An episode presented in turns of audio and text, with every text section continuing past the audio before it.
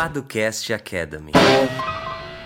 E tá começando mais um Paducast Academy. Aqui é o Henrique Paduan. E aqui é Lucas Seta. E para quem não nos conhece ainda, nós somos os fundadores da Paduan Seta e do Jurídico por Assinatura, que é uma plataforma que oferece proteção jurídica para as startups. Então, se você quer conhecer um pouquinho mais sobre o nosso modelo de negócio, como é que funciona essa plataforma, quais os benefícios que você vai ter para proteger o seu negócio assinando, Uh, é só entrar no link que vai estar aqui na descrição, muito simples, jurídico para startups. Uh, lá você vai encontrar todas as informações necessárias uh, sobre o jurídico por assinatura, mas se ficar alguma dúvida, é só entrar em contato conosco, já que, né, Seta? Já que a nossa agenda é aberta. Acho que Boa. foi essa deixa, né? Exatamente. Então, a nossa agenda é aberta, é muito simples, é só acessar paduanceta.com.br agenda, lá você escolhe a melhor, melhor dia, melhor hora para bater um papo com a gente, tirar sua dúvida, entender melhor o que, que a gente faz, quem a gente é, e por aí vai, né, Henrique? É isso. É isso. É, e esse episódio é mais um episódio do Padocast Academy, né? Que a gente tira dúvidas jurídicas de forma mais simples e direta, é, com uma linguagem mais acessível. E além aqui do Padocast Academy, a gente também tem no nosso feed o Padocast Empreendedor, né? E aí, diferente do Academy, no Padocast Empreendedor, a gente conversa com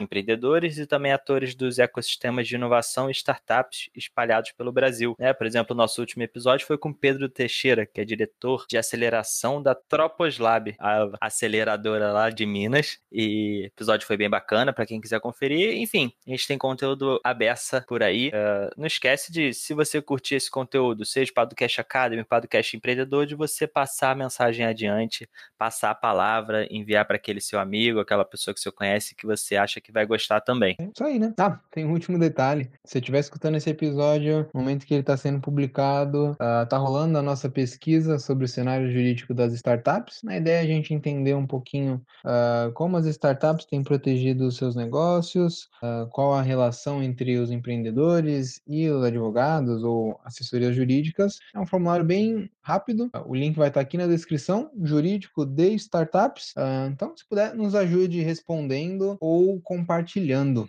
É isso, né, Henrique? Vamos para o episódio de hoje, então? É... Que a gente vai falar sobre o quê? A gente vai falar sobre um assunto interessante, que é governança corporativa para startups. Né? Será que faz sentido ou não a gente aplicar esse conceito em startups? Será que startups podem ter uma governança corporativa? Depende. Enfim, essas e outras perguntas vamos responder, ou pretendemos responder no episódio de hoje, né? Boa, vamos lá. Vamos que vamos.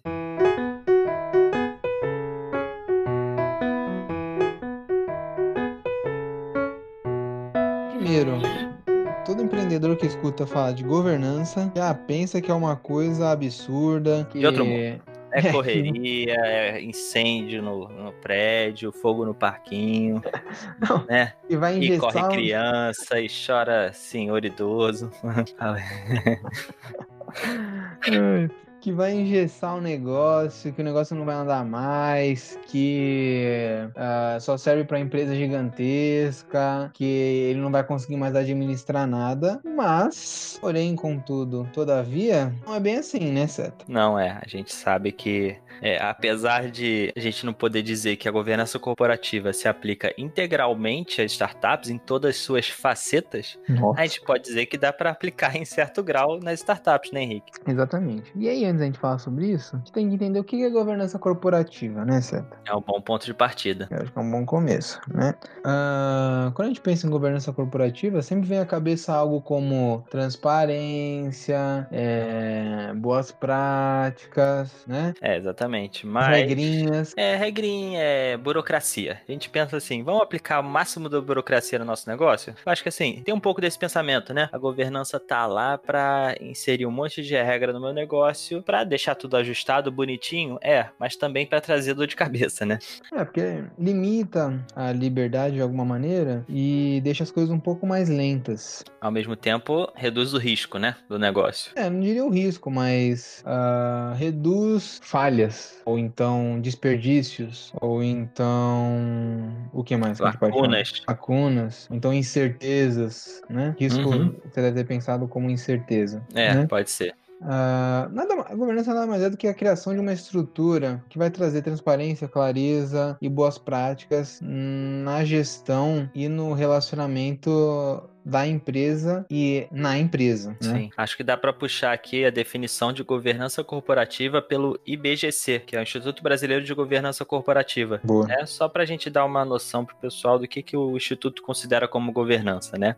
Ele diz que é o sistema pelo qual as empresas e demais organizações são dirigidas, monitoradas e incentivadas, envolvendo o relacionamento entre sócios, conselho de administração, diretoria, órgãos de fiscalização e controle e demais partes interessadas. É... Então, assim, pela definição, a gente tem que dar o braço a torcer e dizer que realmente parece que não se aplica ali às startups, né, Henrique? E, hum. na verdade, nem o braço a torcer, né? Porque a gente deixou claro que não se aplica integralmente às startups, né? A gente basicamente tem uma definição que é muito ampla e a gente consegue aproveitar um pouquinho ali e aqui para startups, né? É, então, aquilo que a gente tem, tem que ter noção situação é, a mesma, você não vai aplicar a mesma governança corporativa de uma empresa que está na B3 uma startup que nasceu mês passado. Hein? E que tem, exemplo, dois sócios, nenhum colaborador e mal fatura, né? É, é, são coisas diferentes. Porém, a partir do momento que você inicia um negócio, você já está travando relações ali, e essas relações têm que ser minimamente estruturadas e trazer clareza entre as pessoas que estão participando, né? Sim. E aí, nos próximos episódios, a gente vai falar um pouquinho mais sobre situações concretas de governança em startups, né? Mas Sim. em cada fase da startup, ideação, validação, tração, escala, uh, a gente pode pensar em intensidade dessa governança, em intensidade dessa estruturação do processo decisório, uh, da estruturação da relação entre os sócios, da estruturação da contratação de pessoal e de fornecedores, né? Tem startups que trabalham, vendem para grandes empresas e existe todo um procedimento ali para você realizar aquela contratação. Parece até uma licitação, né, Seta? Sim, é.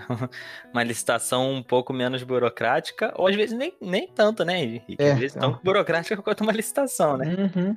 Uhum. É. E algo interessante que pode trazer até uma visão prática é, para quem está ouvindo a gente é o seguinte: por exemplo, a gente fala sobre relacionamento entre sócios desde o primeiro dia da startup quando não tem sócios, é claro, né? Mas no geral a gente vê que as startups possuem mais de um sócio. E essa relação entre eles, como é que ela é gerenciada? Ela é formalizada de alguma maneira ou não? Então, assim, desde a ideação a gente já pode ter ali uma proteção a esse relacionamento entre sócios, que nada mais é do que um passo ali rumo a, a uma governança corporativa, né? Por exemplo. É, eu diria que é um fator de governança corporativa. Uhum. Por isso que a gente tem que é, desmistificar sim. a governança corporativa para startups. Governança corporativa é uma palavra muito estranha e parece estar muito distante da nossa realidade. Só que a partir do momento que você cria um memorando de entendimentos, você está fazendo governança corporativa. Sim. A partir do momento que você trava um, um, um contrato mais a, a, ajustado ali com parceiros, com fornecedores, uh, ou então com seus clientes, e você organiza esses contratos, você está fazendo governança corporativa. Quando uh, você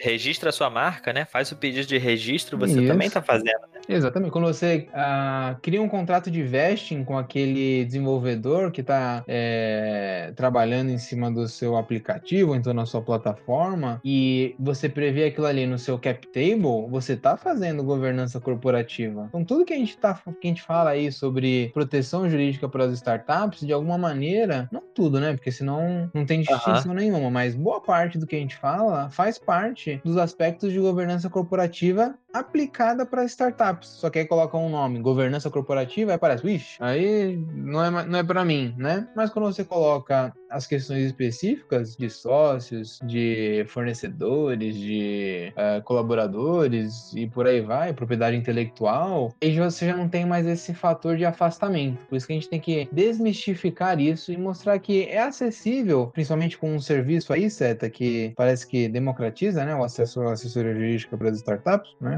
Um Caramba! Tá, tá, no mercado aí, um tal de jurídico por assinatura. Uhum. E aí você consegue trazer isso para a realidade das startups em si, né? Sim, é, e se a gente pensar que, por exemplo, a gente pensa naquela trilha de desenvolvimento da startup, né? Ah, ela passa da fase de ideação para validação e por aí vai. Se a gente pensa bem, a gente não consegue aplicar tudo que é possível com relação à governança corporativa desde já.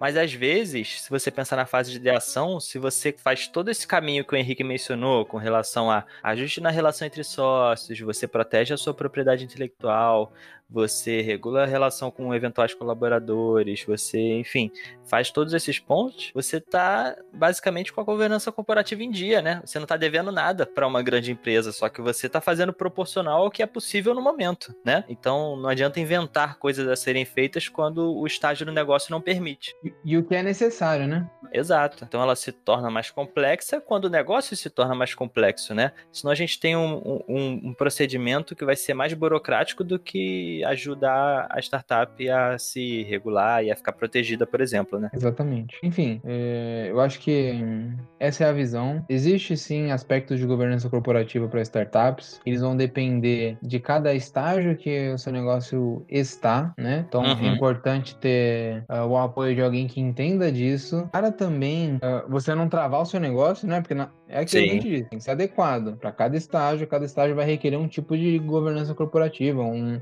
uma intensidade, um grau. Então, uh, pense bastante nisso e não deixe de aplicar, uhum. porque isso vai fazer diferença na hora de você procurar um investimento. Exatamente. E isso é interessante de dizer porque a gente acaba afastando as startups dessa, dessa questão da governança, elas acabam deixando de lado e quando vão ver o negócio já escalou, elas já poderiam ter se protegido ou, enfim, aplicado a governança e não aplicaram. Então, acho que respondendo algumas perguntas que a gente fez lá no início, sim, é possível aplicar a governança corporativa para startups. Vai depender de cada estágio, como o Henrique falou, é, mas fique ligado desde já e desde o como as pessoas gostam de dizer, desde o day one, famoso dia 1, um, já dá para dizer que a gente consegue aplicar a governança, né, Henrique? Exatamente. E no próximo episódio a gente vai falar de fato uh, quais são alguns aspectos que você tem que, que você tem que cuidar e em que estágio cada um desses aspectos é, são relevantes. Exatamente. Então a gente continua essa conversa na próxima semana. Se você teve alguma dúvida, não deixe de falar conosco, seja no Instagram, seja marcando uma,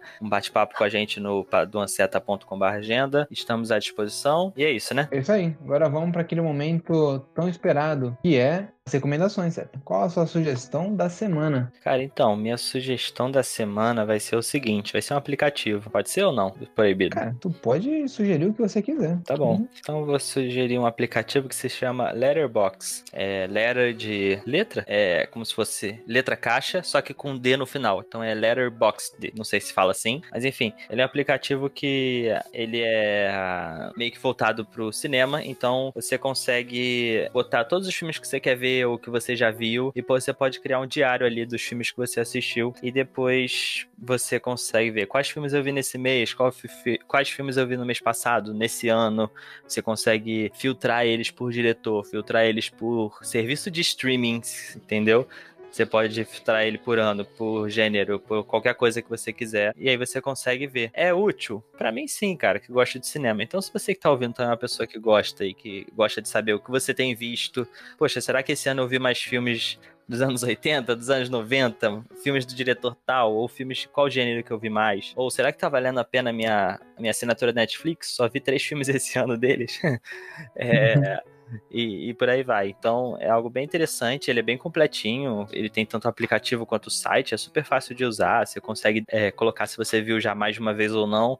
Enfim, ele é o que um bom aplicativo deve ser, que é traz muitas coisas, só que não perde a simplicidade, né? Hum, boa. Então, você não precisa ficar se doando para aquele aplicativo, sabe, Henrique? Aplicativo que você tem que se doar para aprender uhum. a usar, para Nossa, adorei, ele tem milhões de possibilidades, mas ao mesmo tempo eu tenho que ter 12 horas de aula aqui para entender como é que funciona. Esse aplicativo ele dá um monte de possibilidade, mas é bem tranquilo de entender como é que funciona, não tem mistério e tem listas de outras pessoas. Então tem pessoas que fazem listas de filmes assim, ah, os melhores filmes para mim da minha vida, filmes franceses, filmes é, de ação. E aí você consegue ver essas listas e achar filmes diferentes para você ver e tal. Então fica aí minha recomendação para quem curte esse, esse mundo. É, é um aplicativo bem legal, bem interessante. Você se diverte ali. Uhum. Diversão total. Diversão pura. E aí, Henrique, qual a sua recomendação? Ah, cara, eu tô numa vibe meio conexão com a natureza, meio pegada ambiental. Tá ligado. Eu tenho uma outra recomendação, mas eu faço isso na próxima semana. Dessa daqui, e é uma coisa que já tinham me indicado, eu não tinha visto, e ficou famosinho também no Netflix, que é aquele documentário Nosso Planeta. Assistiu certo? Ah, eu assisti inteiro, cara, é muito bom. Hum, muito bom. Tô, eu ainda não, não, terminei de assistir. Mas é emocionante, ah, né? É, é, é uma coisa bem bem bonita, assim. Uhum. E mostra todo o impacto. Ele mostra. O que, eu, o que eu tô achando interessante é que ele mostra a correlação de toda a cadeia, de todo o ecossistema. É, né? é diferente, né? É, em relação a outros documentários, você disse? É, tipo. Sim. Se Uhum. você pega aqui um documentário aleatório que você vê no National Geographic, às vezes Uhum. ele é meio que sempre a mesma coisa. E nesse É, eu senti uma diferença ali. sim, Tem, sim, então. parece que tem uma história, uma mensagem por trás. Uhum.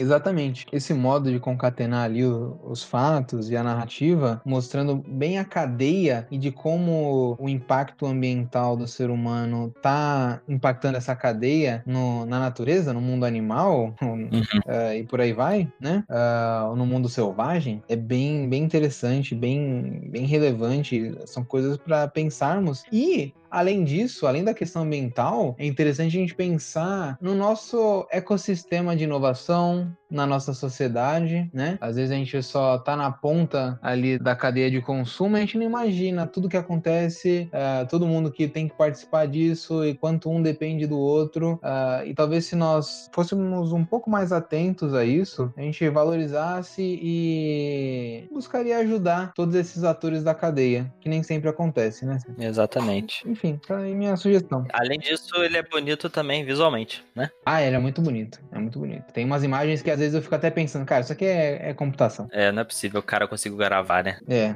é. Impressionante. É, é demais. Sim. Recomendo, quem tiver interesse, nosso planeta. Uh, e mandem aí depois os feedbacks se vocês gostam dessas sugestões, se vocês viram alguma dessas sugestões. Se não, tudo bem, a gente vai continuar dando sugestões. É, é isso aí. Até a próxima semana.